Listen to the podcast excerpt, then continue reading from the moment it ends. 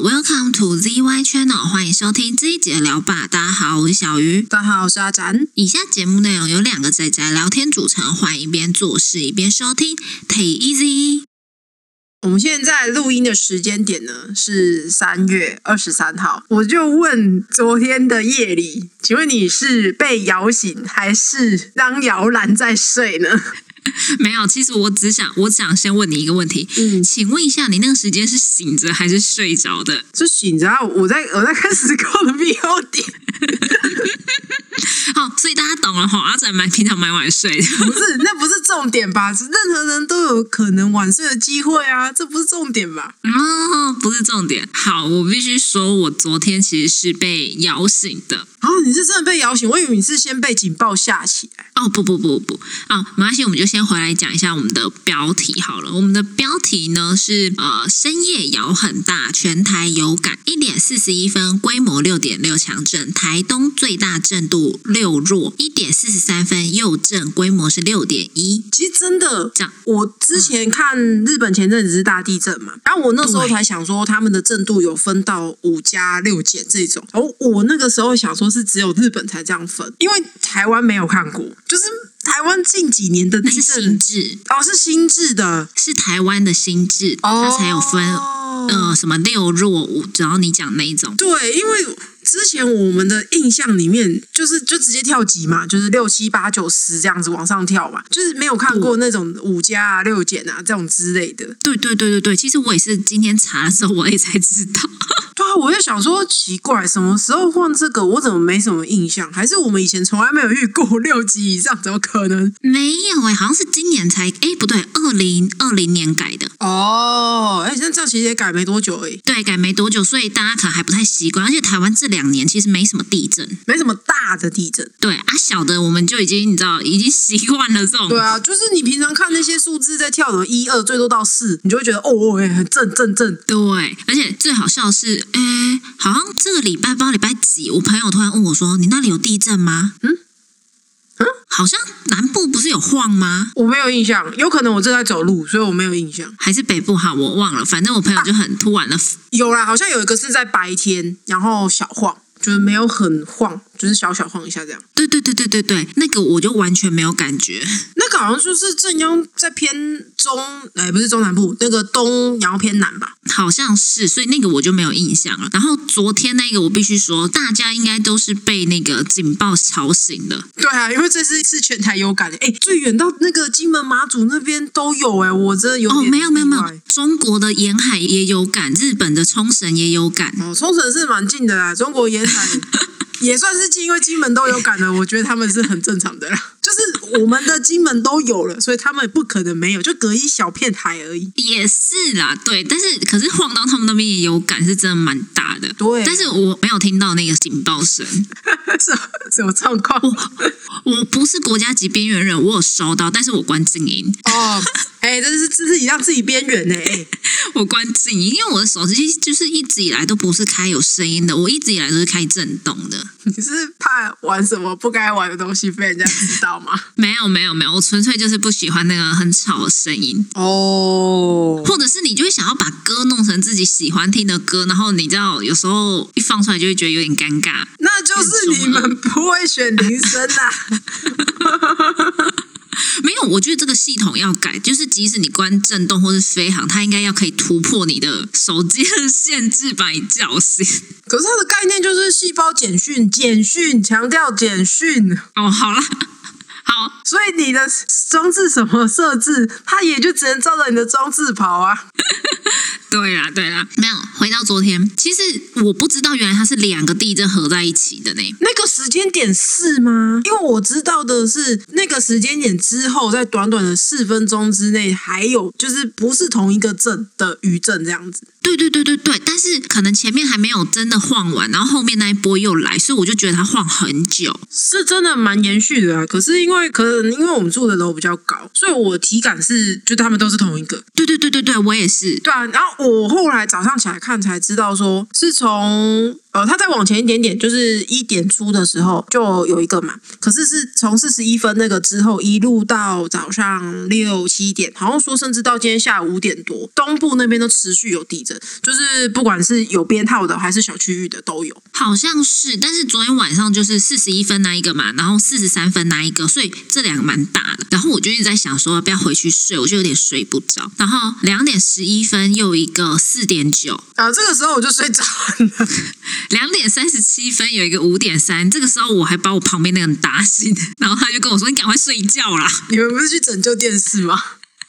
没有没有没有，然后三点三十五分又有一个五点八，哦，四点二十九分一个五点八，跟五点四十一分一个四点九。而且这些好像全部都是前缘的，所以会比较明显对。对，我就是看到四十一分那一个，好像是说深度是三十一，我就觉得哇，这真的很浅的，我就是最怕这种。对啊，因为那种对于所有建筑物，也不见得是建筑物啊，就是对所有东西的损害是最有可能造成明显效果的。嗯，因为那种规模，你要是发生在中原甚至深远，其实规模是一样，就是能量是一样的，可是不会影响这么明显。就是因为它传的距离够远啦，而且你也不会感觉到这么晃。啊，对啊，因为毕竟在深远嘛，因为它就是在很下面、很下面的地方震啊。对，所以导致你知道，今天去上班的时候，所有的同事都说我头好痛哦，什么意思？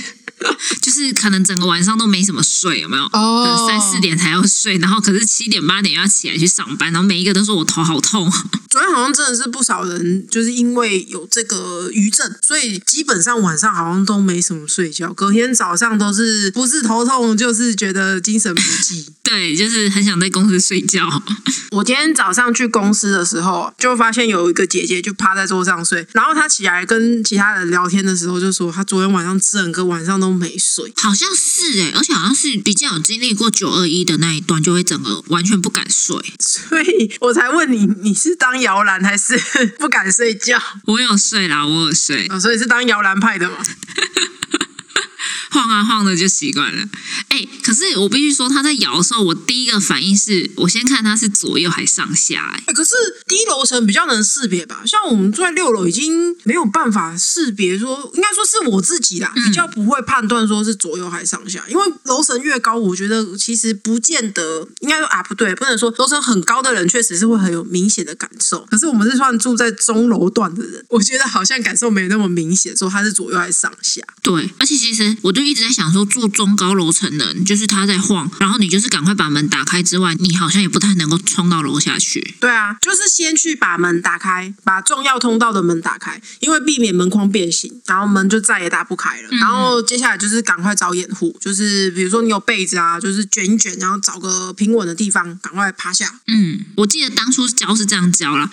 当初教其实我们的时候啊，教是教你要找类似桌子这种坚硬的地方，躲在它下面，有吗？哦，可是这些逃生法是有反复修正的，所以后来有讲说，其实就有一派的讲法，那时候这个后来会改掉，就是因为有一派的讲法是说，你在桌子底下，其实如果你上面的重物砸下来的话，那你桌子断裂反而会容易造成你受伤。可是如果你是在旁边，比如说你靠墙壁、靠旁边比较稳的地方、梁柱这些地方的话，那可能反而比较不容易被这种破碎物砸到。哦哦，它就是它是比较有支撑的，它还是会形成一个三角形的区域，是不是？但三角形那个其实好像也是有点争议啦，这个我就有点不太确定，因为三角形那个算有争议的。哦，因为说实在的，我们公司的教育训练，地震还是讲说叫你要躲到桌子底下。因为一个重点是找掩护，但其实以前我们就学的时候，他会教你找的掩护就是把你的书包拿起来护在你头上，这个是一定得做的，所以这个是不管什么时候都不会变。然后接下来就是你到底要不要靠在桌子底下？其实我我觉得这个要看情况。你要是说你那个桌子是很脆弱那种桌子，你要躲在下面，那其实也是挺危险的。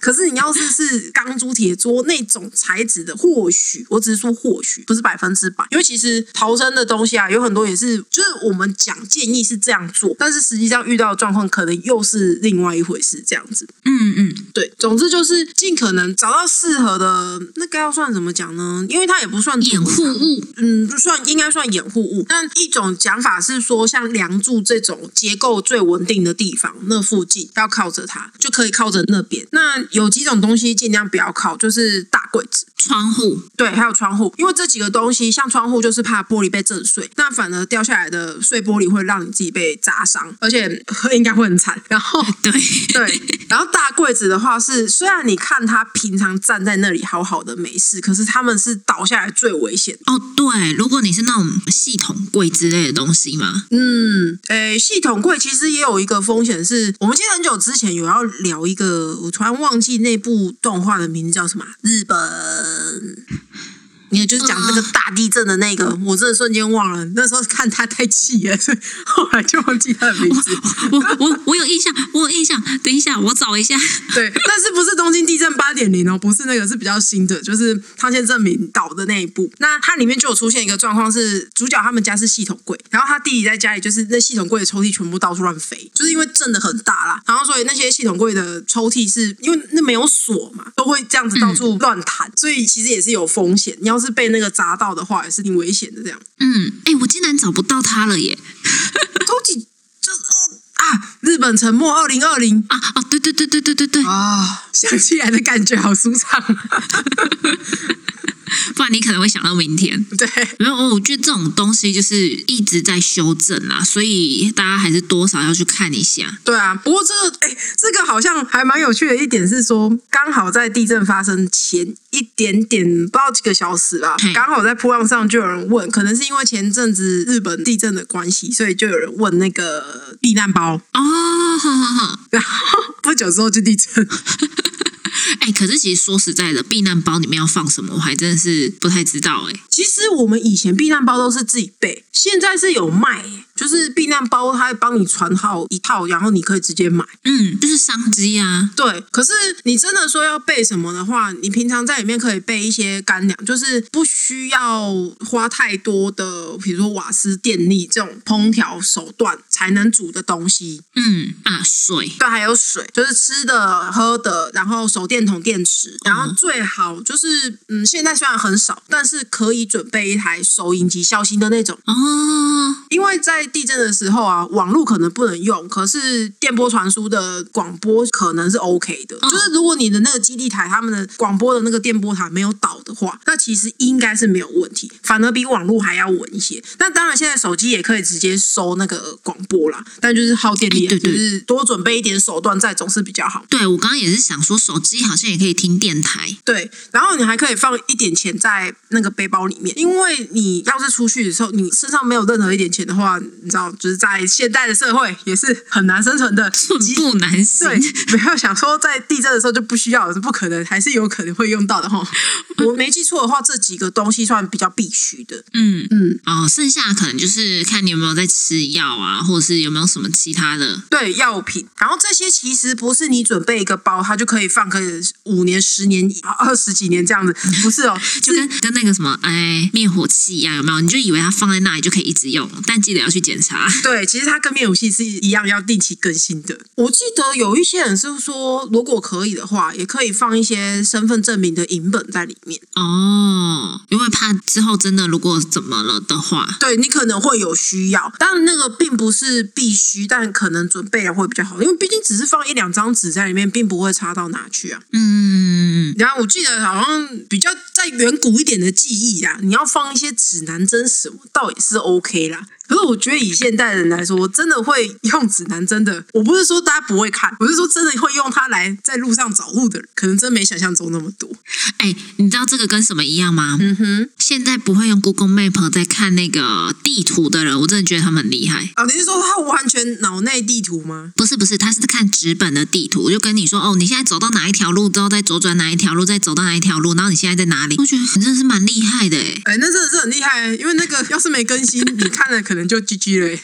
对啊，所以你知道那那个概念跟我觉得看地图的很厉害是一样的。对对对，类似类似。对，总之必需品放之外，就是剩下就是一些我觉得可能真的是些小东西，可是不无小补。然后或许放了真的会比较有用，像是哨子哦，对。其实瘦子应该算必需品，嗯，好像哎、不对，以前它好像是被列为必需品。所以它应该是必需品。嗯，嗯，那可能就是我把它记歪了，我把它记到别的地方去。没关系。可是哨子之所以重要是，它可以让搜救人员知道你的位置在哪里，即便你不是在外面空旷的地方，因为空旷的地方可能你就自己有能力去找那个集合地点之类的。可是如果你是在某些建筑物里面，不见得你是被压着，但有可能你被困在里面的话，那你可能还是需要那个去帮助搜救人员知道你的正确位置在哪。嗯嗯嗯，好，总之就是大家平安没事就好。对对对对对，记得 遇到地震的时候，先不要去开社群，大家先好好想要做什么事情，开门啊之类的都先做，就是不要先以前装手机来发文。对，以前因为我我发现，其实也有可能，因为我这个年纪的，哎，不是，我还很年轻，就是大家已经不会说地震，然后就马上发文说有地震，你知道吗？没有，我看到还是很多，所以我才会这样讲。对，真假的？所以哦，好，那可能他们都是当摇篮在睡觉的。哎，也不见得哎，我看很多是就是第一时间会抓起来，然后再扑浪啊，还是 FB 哪里随便，就是先发一个，看好大哇，好摇之类的，就就是然后你就想说他们在讲什么吗？就是想发那三个字，或者是就是那几个撞声词发出去，然后证实自己还在。真危险好啊啦！真的危险啊！对，这危险啊，这危险啊！哎，可是说实在，昨天因为摇的时间有点久，所以我竟然在思考说，我家的电视到底会不会掉下来？你不是说你去救他了吗？我没有去救，我只是在思考。所以你见死不救。没有，他也没有掉下来，哦哦，只是我在想说，我需不需要去扶扶他？不用不是那个扶他，是扶它。我就知道你的想到，不是那个扶他。哦，不是啊！你要是觉得你躺在床上觉得还好像水床的话，那他可能也没事吧？重点就是我不觉得那像水床，然后可是我就在想这个问题，我也没有走过去扶他。那请问隔天早上他在地上还是还好好的在哦？他好好的，他好好的，他好好的。所以我就觉得，嗯，好像也不用太担心。嗯，好，你可以再不关心他一点。可以了，我每天都很关心他的。哦，是吗？好，那这是我们第一条新闻。嗯哼，我们的第二条新闻呢，是有关于我们的乌俄战争。对，乌俄战争呢，已经进入了二十八天。那其实关于这件事情，我没有去看太多的新闻，我只是想要发表一下我自己的意见。哦，其实我也没有看太多新闻，可是我原因是，嗯，就看到后面有一点，其实一开始我就觉得有一点像是在看香港那时候后期在革命的那那一段，我怕我会心理压力太大，所以我后来都没有什么在看他们的新闻。其实一开始就有在回避了，然后但是新闻防不胜防啊，所以。真的防不胜防，尤其是台湾新闻。哎、其实我后来觉得台湾新闻就是一种资讯爆炸式的塞给你，哎，因为我觉得他们就是看什么地方有料就赶快塞啊，所以其实我觉得他们也不是说真的想要分享国际新闻的国际形势给你。不。是不是不是不是，我要讲的不是这个，我要讲的是新闻的一个画面哦。你看，它可以分割成最左边有一个滚动的，对吧？嗯哼，然后最下面会有一条，就是下一条新闻。然后可是最下面它还有一个滚动式的新闻，然后它还把画面分割成两个。你不知道吗？台湾人就是从小在训练怎么用新闻看多重讯息吸收啊。对，然后可是这这一二三四这五个东西是不一样的东西。对啊，对对对对对，哎，新闻一直都是这样啊。我我知道，我知道他一直是这样，可是我说这件事，我才就是突然觉得，嗯，真的很多管道，因为就像你讲的，防不胜防。对，就是你就想要看其中一个画面，可是你已经习惯了，有没有？所以你就会去看到其他的消息来源，然后你就啊又看到了这样。对，我看除了旁边那个星座运势之外，盯着那个地方看不会有事，其他地方都会出事。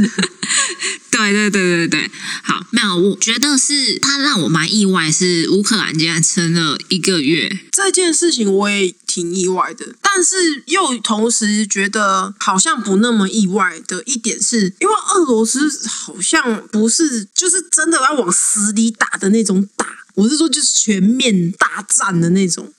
哦，对，的确是没有。对，所以你要是说以乌克兰的军力来说，它可能是相对比较没那么强盛，但是也不至于防御不了这样子的攻击程度的那种感觉。哦，因为我看蛮多的新闻，就是报道，我就觉得说他们很国家意识非常的强。原本其实他们是分裂，就是有亲俄派跟反俄派嘛，然后在这次里面，就是基本上大家的意识都凝聚在一起了。对，就是我们就是乌克兰这样子，然后就是哎，几乎每一个人，哎，也不是每一个人，就是好啦，新闻画面爆出来的啦，嗯，就是平民们都还蛮愿意，就是去从军怎么讲？哎，对，也不完全从军啊，反正就是发挥自己的力量啦。哦，就是能尽一己之力，对对对啊，就我看到，例如什么把路标给弄乱啊，把路标弄乱是 就是不要让，就是让俄罗斯人迷路啊。不是？我是吧好好啊，我只是想说，在战争里面，这个功用好像不是那么能理解而已。没有，就是他进来你这个城市，然后他可能想要去一个什么类似的总统府或是市议会，他可能就会看路标，然后你就把他的路标弄乱这样子。打仗的时候还会好好的配合路要怎么走吗？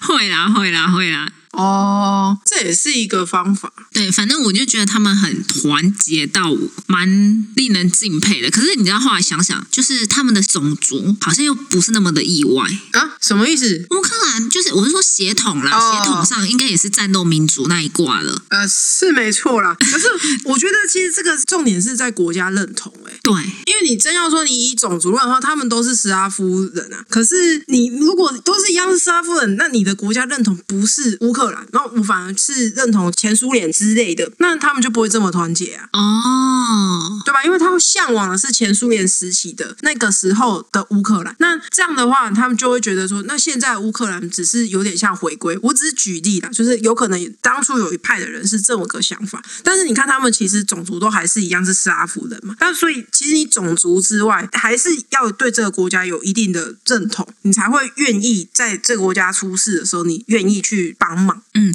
哎，可是照你刚刚那样讲，我刚刚看到一篇，他是说，其实，在就是你讲苏联那时候啊，嗯乌克兰那时候好像就想独立，嗯哼。他就不想跟苏联合在一起。以历史上来说，没记错的话，因为毕竟我这已经快还给老师了，所以 已经还给老师。对，已经还给老师，就是一个大概啦，一个大方向。当时在前苏联的体制里面的话，乌克兰是里面优等生，他本来那是算他们里面经济体的一大支柱，所以想要独立是合理的一个选项。因为我自己就 OK 了，我为什么要去帮所有人？可是因为当时前苏联是还在完全的共产思想之下的一个联邦体制，所以自然就是以联邦的总体来说的话，你就不可能让你出去啊，所以就不会有当时的乌克兰独立出去这件事情存在。可是后来的苏联解体之后，那就是让各国自由发挥嘛。嗯可是乌克兰的发展其实以我记得以初期来说，并不是如预期的那么好，因为毕竟其实它是以农业大国，但是未来的世界是工业大国兴盛。嗯，没记错，遥远的历史是这样。可是他们其实有更复杂的历史脉络。其实我觉得这个是很细，真的是需要花点时间做功课了解，才会知道他们完整的一个历史脉络，甚至在我们所谓前苏联更以前的历史都是有相关的。嗯，因为我这边简单稍微看到，就是说，其实他不太认同前苏联，主要还是因为像你刚刚讲的，他们就是共产国家嘛。那乌克兰它就是一个很肥沃的土地，它种什么就可以长什么。所以他才可以成为当时的优等生呢、因为对，但俄罗斯的那一块土地很难种出好东西呀、因 为毕竟是对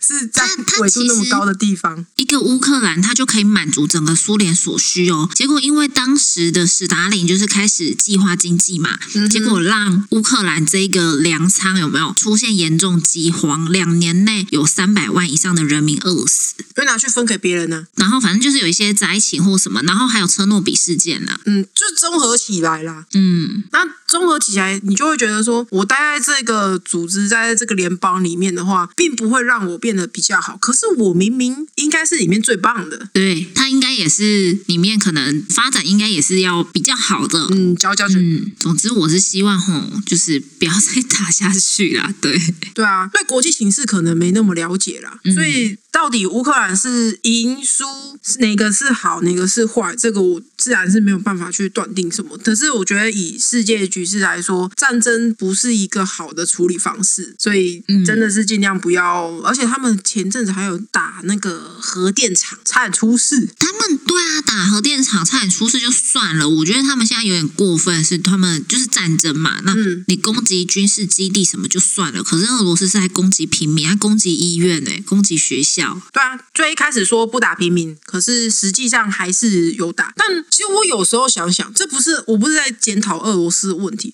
我只是有时候想想想说，当你的国家发起战争，然后虽然你身为军人，可是你如果不认同你国家的理念的话，那就是起义这件事情的困难度真的有这么高哦？可能有吧，因为就像你讲的，我们不是军人，所以不太理解。兵的想法，对，不是我们是真的没当过兵，对我也没当过兵。对，好，那啊，另外就是讲到那个什么呃，西方国家不是就很多就是要经济制裁俄罗斯啦，嗯哼，对，然后就蛮多什么像呃波音啊、空中巴士啊、苹果、迪士尼啊、麦当劳、星巴克，就是说要暂停在俄罗斯的业务或计划关闭嘛。嗯哼，对，然后呢，俄罗斯人就有点这算什么生气嘛，就有人崩溃。这个崩溃的意思是，没有，就是他有一个铁粉，麦当劳的铁粉，然后他体重超过两百七十公斤哦，然后直接把自己靠在麦当劳大门，就是抗议麦当劳停止营业。我靠，我靠，我是真的不知道这个、欸，因为我知道说麦当劳要停止营业的时候，是几乎还诶、不少啦，应该排我队，对，我觉得应该是几乎大多数的俄罗斯人都去了，都去排队买麦当劳，不管买什么，就是要买回来囤货。所以有看到有那个满冰箱都是麦当劳汉堡的那种照片可是那个冰呢，就是它也有保存期限呐、啊，在俄罗斯有差吗？嗯，好哦，啊、那里那么冷，对，对啊，它它冷到我觉得你也不用放冰箱是没差，他们确实是也不太需要放冰箱啊。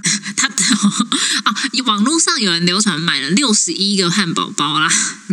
对吧？超多的塞满冰箱、欸，对，就是我觉得他们很热爱麦当劳，但是我觉得他们的商人动作也很快。是啥什么？有人在复制麦当劳吗？对，你知道吗？麦当劳就是它等于就在俄罗斯停业了嘛，对吧？嗯然后俄罗斯就有人说明天不会再有麦当劳，没关系，我们有另外一个牌子。然后你知道它的商标是什么吗？，W 不是，它把 M 转九十度变成 B。哦。哦哦哦哦哦！我突然在那个方向，刚刚一瞬间有点迷失。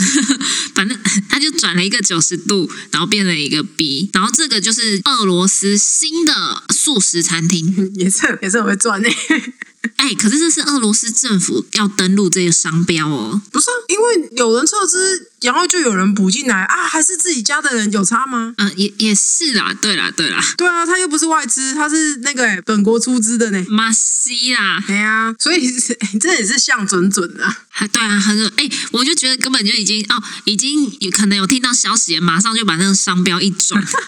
哎，呦是商标这件事情本来也是看各国法律，所以即便你是怀疑他有抄袭，那也是他们家认定没差就没差。哦，对，哦，对对对，俄罗斯它有通过法律，就是说豁免俄罗斯企业对外国企业侵权行为的赔偿。对吧？制裁法的智慧财产法不是制裁别人，制裁对 对，智慧财产法这种是随国家而定，所以为什么要打那个什么发明权啊那些智慧财产权的官司会很难打，就是因为那是因地，那是因地制宜的法，嗯，我刚才想说你在讲什么营地，不是 不是，你很夸张哦。没有好吗？哦，好，嗯，对，所以我就觉得动作很快。然后我们刚刚不是讲说有一个人就是买了六十一个嘛？你知道他现在的价格已经炒到多少了吗？